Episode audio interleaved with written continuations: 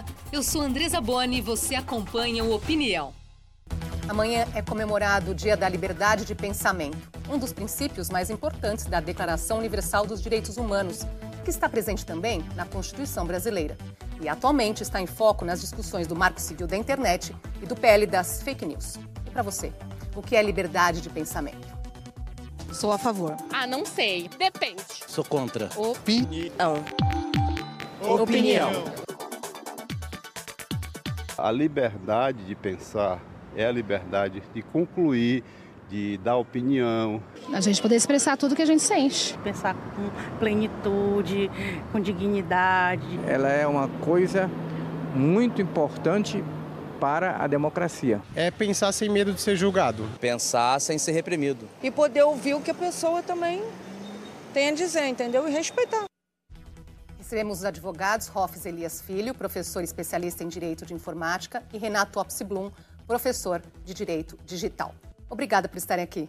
Obrigado pelo Prazer. convite.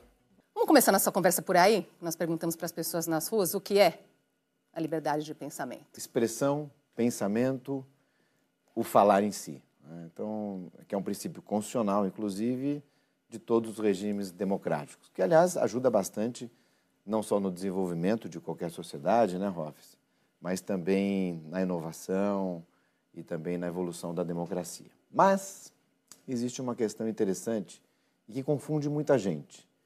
Uma coisa é você poder pensar, isso nós somos livres, podemos pensar, ninguém ainda consegue, ainda que com a inteligência artificial a gente ainda não consegue ter restrição do pensamento. Outra coisa é você falar, se expressar, né? você vir a público, você afirmar, você nessa afirmação muitas vezes eh, até de forma eloquente pode até gerar uma interpretação equivocada, uma afirmação mais ácida, né? que muitas vezes não é necessariamente algo ilegal. Mas tem aquela máxima, né, Hoffes, de que o seu direito termina quando você interfere Exatamente. ou começa a afetar o direito de outro. E aí que vem essa dúvida na liberdade de expressão. Eu vou poder, em tese, pela lei brasileira, até porque não existe censura, o termo censura não, isso é vedado, então a gente já coloca de lado. Eu posso, em tese, falar o que eu quiser.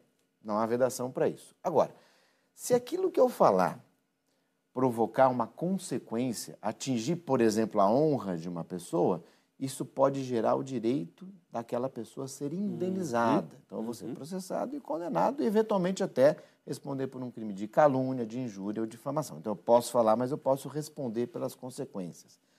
A gente brinca muito, fala, olha, fale de forma educada, de forma respeitosa, não faça com os outros aquilo que você não quer que seja feito Exatamente. contigo, que é bíblico, inclusive. Nós temos um mundo um pouco diferente, com uma potência muito grande envolvendo a internet, envolvendo as redes sociais, porque a gente discute marco civil, projeto de lei de fake news, etc. É que essa potência, essa velocidade, esse impacto hoje pode trazer a indução para certos comportamentos, interpretações equivocadas e, por consequência, essa divulgação, essa multiplicação de pensamentos que também não são E corretos. muitas, e muitas vezes numa velocidade tão rápida que se algo indevido faz um estrago hum, rapidamente, Exatamente. não é? É, o Renato tocou num ponto muito importante, que é a liberdade de dizer aquilo que a gente quer, mas nenhum direito é ilimitado. Então, a liberdade de pensamento, ela tem sim um limite, como tudo na nossa vida tem um limite. E se eu ultrapassar esse limite, eu vou ser responsabilizado. Mas o problema maior é por que, que as pessoas confundem tanto esses limites? Por que, que ultrapassam esses limites? É, existe na Constituição Americana o free speech. Você pode dizer as maiores barbaridades que você quiser, que você, até um certo limite, está acobertado pela liberdade de expressão. Então é por isso que você tem eh, lá Ku Klux Klan, supre- supremacia branca, etc. Mas o Brasil, isso a gente sabe, não pode, porque comete, comete até um crime e também você pode ser responsabilizado civilmente se ultrapassar essa barreira. É, o que eu acredito que seja um grande problema hoje, eh, que as pessoas confundem muito a liberdade de expressão, vem do direito americano também e principalmente, me corrija se eu estiver errado, os termos de uso e serviço das redes sociais. Porque eles são muito baseados na legislação americana que é onde você pode fazer quase tudo. Então, o pessoal hoje confunde muito, posta um monte de bobagem, as maiores coisas absurdas, e muitas vezes, quando recebe uma denúncia aquele conteúdo, aquele conteúdo não sai. Até onde a gente tem esse limite? E, e qual é a relação, quando falamos aí, dessa liberdade e política? Porque aí ganha um tempero diferente, não é? Então, essa potência que gerou talvez a primeira discussão nas eleições americanas lá de 2016, em que poderia ter havido, e parece que houve, uma, um entendimento, uma compreensão, uma mudança, uma indução de comportamento pela potência das redes sociais. Uhum. Então, quando você usa toda a estrutura técnica das redes, dos aplicativos de mensagem, para produzir dolosamente, de propósito, mensagens ou informações inverídicas, notadamente falsas, isso pode gerar uma consequência muito grave. Né? Ou seja, você está é, recebendo algo que, além de ser uma mentira, está modificando a sua forma de pensar. E vou um pouco mais além. Nós temos exemplos em que isso aconteceu e que, infelizmente, pessoas se mataram ou foram mortas em função de boatos de fake news. Né? Talvez seja aí a essência da, da fake news nessa questão. Então, como você mesmo colocou, Andressa, a questão da velocidade, mais a, a credibilidade e muitas vezes, né, Rolf, você colocou os termos de uso, a dificuldade de percepção por parte da sociedade. Quantas vezes a gente não, não recebe um amigo, alguém, diz, olha, você viu o que aconteceu ali, etc. Hoje a gente até responde, mas tem fonte. E às vezes uhum. até manda a fonte, mas que fonte é essa? Uhum. Quem escreveu isso aqui? Não tem repercussão, não tem credibilidade, etc. Mas a pessoa parece que está dentro daquele comportamento apto a acreditar só porque recebeu As pessoas ainda canal. pensam que a internet é uma terra sem lei, vamos colocar dessa forma, ainda tem Isso. essa... A gente sempre diz, a internet não é uma terra sem lei. Todas as leis que existem fora da internet são totalmente aplicáveis, mas o pessoal, acobertado pelo sentimento, pseudo-entendimento do anonimato, ficam uh, com muita coragem, eles sentem corajosos para induzir alguns comportamentos, xingar, ofender, achando que não vão ser descobertos. Totalmente errada essa percepção. A gente viu agora, muito recentemente, o pessoal falando do Discord, é, é, cometendo várias barbaridades no Discord, sendo descobertas. Todas as leis que existem fora da internet são aplicáveis para praticamente todas as atitudes que acontecem na rede. O Discord, Andressa, é, o Discord que é um aplicativo hoje voltado para publicações relacionadas a games, Sim. a jogos, em que há muito abuso, inclusive. É, essa é uma decisão agora recente é, na Justiça Federal, inclusive a Polícia Federal apreendeu pela segunda vez um menor, e é importante você falando que a internet não é uma terra sem lei, Porém, existem muitas coisas erradas acontecendo. Nós não teríamos tribunais suficientes hoje se todos fossem processados. Mas, nesse caso, um adolescente foi apreendido, que é o termo usado quando, em tese, entre aspas, né, ele vai, vai preso, por agressões digitais, que é algo que também muito acontece. Né? Então, você está exagerando, está ameaçando, está perseguindo, que hoje, inclusive, está no nosso Código Penal também essa conduta. Mas é esse exagero e o uso doloso, proposital para induzir comportamentos, que é objeto da evolução legislativa que a gente tem hoje no Brasil. Agora, é, essa defesa, defender a liberdade de pensamento, é bandeira de uma ou outra ideologia? Isso muda? Não, eu acho que não muda, não. Mas o que nós temos percebido muito hoje é a extrema-direita querendo dizer tudo o que quer. Eu quero liberdade total da minha expressão, eu tenho o direito de opinar, eu tenho o direito de falar o que eu quiser. Não. Não existe isso. Você pode dizer o que você quiser até um certo limite. E hoje esse limite é ultrapassado com os discursos de ódio, homofobia, intolerância, que o PL das fake news ele tenta combater. O PL das fake news, se a gente for analisar bem profundamente, ele é mais voltado para as eleições, para tentar barrar novamente aquilo que aconteceu no dia 8 de janeiro, fatídico 8 de janeiro.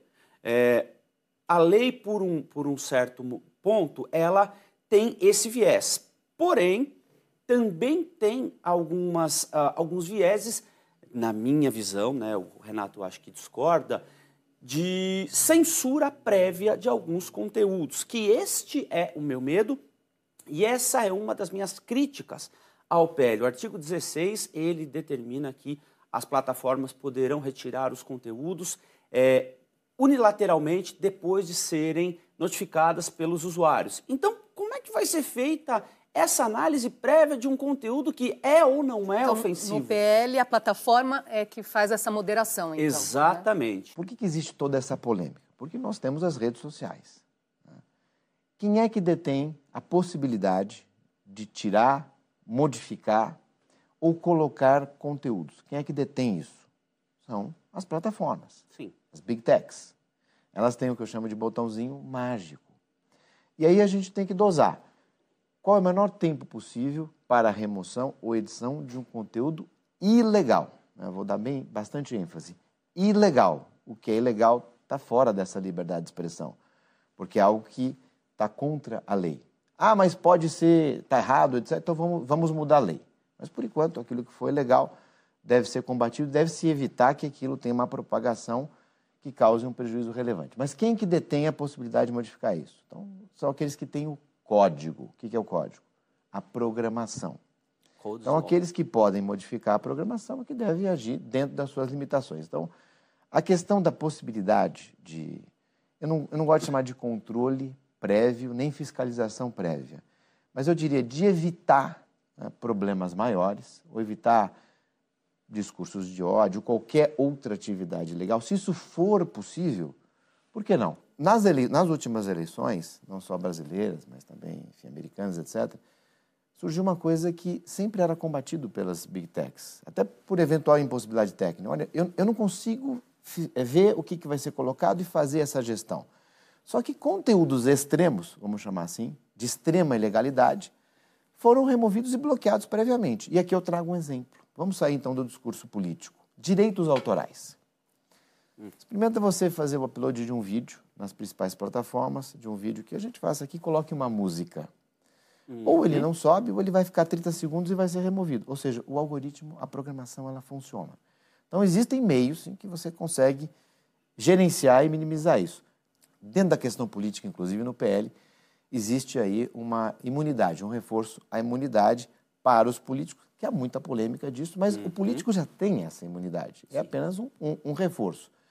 E mesmo tendo essa imunidade, nós temos decisões recentes do Supremo dizendo que ela não é plena. Se o objetivo, e eu volto, né, encerro, se o propósito, o objetivo é disseminar coisas que são ah, mentirosas e reais para provocar certos comportamentos, esse é o propósito, inclusive que eh, já tem até previsão criminal na lei eleitoral, isso tem que ser vedado, tá? desde agora, que a investigação provide. Agora, Rafa, você colocou aí que você tem algum receio nessa moderação feita Sim. pelas plataformas. Que receio que, que é esse? É, em primeiro lugar, a gente precisa é, entender que a desinformação. Eu não gosto do termo fake news, né? Porque já está muito banalizado, então acredito que desinformação seja o melhor termo.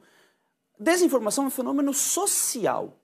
Não é um fenômeno tecnológico, não é um fenômeno jurídico nem legislativo. Já existe há séculos.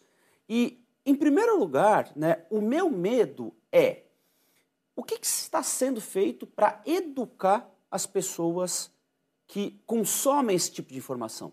O PL, na verdade, tem um artigo só dizendo sobre a educação dos usuários, que é o artigo 38, mas que fala só das pessoas que estão em idade escolar. E as pessoas que estão fora da, da escola? 36% dos jovens não estudam nem trabalham. E no seu entendimento, como que poderia ser feita essa moderação? Eu acho que a moderação deveria ser feita de uma forma muito, muito, muito certa e direta. O que é e o que não é permitido, o que pode, o que não pode ser veiculado e como é que esse conteúdo vai ser analisado. Se a gente pega os termos de uso e serviço de todas as plataformas hoje, todas, sem exceção, nós não temos qualquer tipo de definição correta de como vai ser feita esse, essa moderação. A gente sabe que o discurso de ódio, pornografia, drogas ilícitas não podem ser uh, veiculados né? e nem podem ser também motivo de publicidade. Mas como é que é uh, analisado esse conteúdo para ser retirado? Eu vou te dar um exemplo. Nós temos um pastor uh, que está pregando por aí ódio à comunidade LGBTQIA+. Ah, Deus, se pudesse, resetava, mata tudo. E o Ministério Público Federal pediu para o Google tirar uh, do YouTube esse vídeo. O Google disse que não vai, não vai retirar porque aquele vídeo não infringe os seus termos de uso. Poxa, gente, peraí. Então, dois pesos, duas medidas, você não tem um, um, um critério técnico direto de como vai ser retirado. E o medo é, se eu escrevo algo sobre, é, contra né, o pele das fake news, quem disse que aquele, aquele artigo que eu escrevi não vai ser retirado da plataforma, porque a plataforma pode ser responsabilizada pelo conteúdo que eu escrevi? Então, uma censura prévia visando a não responsabilização da plataforma. Então, esse é o grande medo, a censura prévia para que a plataforma não seja responsabilizada. Liberdade de pensamento deve ter limite? Vamos ver a opinião das ruas. Acho que nosso pensamento ele tem que ser livre. Nem tudo o que eu penso eu posso falar, né? Pode ter muita liberdade, não. Não pode ter muita, não. Tem que ter regra e limite. Mas dentro dos parâmetros da lei. Eu acho que não tem limite para pensamentos, não. O limite seria o bom senso. Tem que ter o limite da, da verdade. Limite da verdade, né? E a gente pensa, o que é essa verdade, né? Que é para um, às vezes não é para o outro. E olha que interessante, Andressa, a gente fala da verdade, muitas vezes nós temos que mostrar a verdade. Está intimamente ligado ao direito de resposta. Então, alguém falou uma mentira contra mim, por exemplo, contra qualquer um, e eu quero ir usar as próprias redes e dizer, olha, isso é mentira, a verdade é esta. Que é uma questão que envolve aí a neutralidade de conteúdo, que é muito sutil na legislação e inclusive no projeto de lei, que eu acho que deveríamos aí ter um foco de energia nesse ponto. Se eu quiser falar a verdade de algo que viralizou, eu terei a mesma, o mesmo espaço, a mesma amplitude dada pelos algoritmos, pelas plataformas para fazer isso? Infelizmente, a resposta é negativa. E isso nós temos que modificar, até porque tudo está ligado ao contexto. Inclusive, no exemplo que o Hoffes deu, por exemplo, eu sou cristão. Né? Então, às vezes, dentro de um culto ou de uma missa, pode haver determinado foco e se alguém filma só aquela situação, só aquela afirmação, desfocado daquilo de pode contexto. parecer, né, fora do contexto, pode parecer que é algo que na, na realidade não é. Então, por exemplo, uh, vamos admitir que alguém tem entendido errado, tem havido efetivamente um excesso e a pessoa queira justificar ou explicar. Ela não vai conseguir na mesma potência. Então, isso aí tem que ser corrigido. Inclusive, o próprio Marco Civil está sendo discutido, está sendo contestado a sua constitucionalidade, lá do artigo 19, uhum. com relação a essa isenção de responsabilidade. Mas a neutralidade de conteúdo me parece ser muito relevante para que, com isso, a gente consiga trazer na, da melhor forma possível a liberdade de expressão na sua plenitude. Renato citou aí justamente o Marco Civil da Internet, que deve também ser julgado ainda nesse, nesse semestre, e a discussão também sobre a responsabilidade das plataformas, não é? Na, em relação ao conteúdo postado por seus usuários. Lembrando que o marco está em vigor desde 2014. Uhum. O que, que é importante? Que mudança deve ser feita aí nessa lei? Levando em conta aí que a tecnologia traz mudanças aí num ritmo é muito rápido, é sempre preciso rever leis nesse sentido? Uma lei de 2014, ela não pode, ela pode estar um pouco ultrapassada já. E o PL das fake news, ele também pode estar um pouco ultrapassado daqui cinco anos, não vai mais ter como.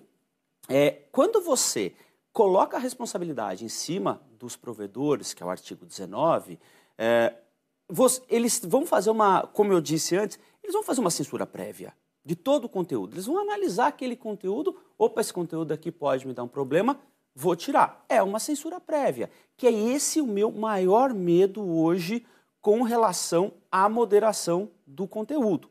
É, existe a, o, o, CGI, Comitê Gestor da Internet é, Brasil, ele vai ser o responsável por é, dar as diretrizes para um código de conduta das plataformas.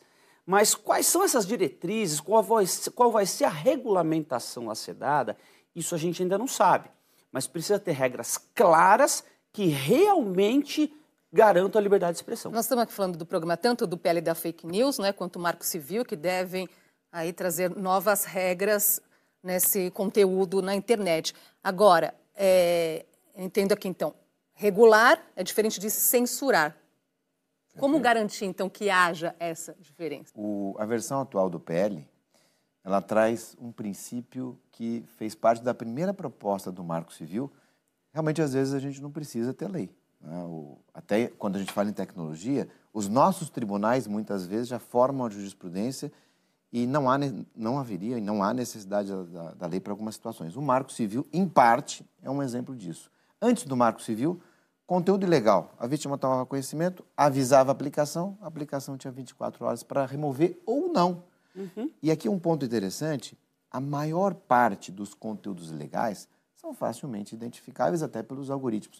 O que a gente está falando desse risco para as plataformas, isso é exceção né, 2%, 3%, que está dentro da atividade deles. Então você consegue mitigar, minimizar isso. Agora, essa versão do PL, ela traz, no caso de contestação também, a pessoa vai, contesta e a plataforma resolve se quiser ou não. Ela avalia se vai cair ou não no risco, mas não vai na regra geral. Não é censurar, em hipótese nenhuma, mas é você conseguir legitimar, potencializar o conteúdo sadio, legítimo, real, verdadeiro, lícito, etc. Eu acho o seguinte, é, quem quer ser terraplanista pode ser. Por mais absurda que seja essa, essa, essa tese, né? mas todo mundo tem o direito. Isso não interfere na nossa vida, né? não, não, é, não traz uma ofensa a um bem jurídico tutelado. E quem garante que as plataformas não vão receber muita denúncia sobre, utilizando robôs ou também pessoas que acham isso um absurdo e vão retirar aquele, aquela página, aquela matéria ou aquele conteúdo.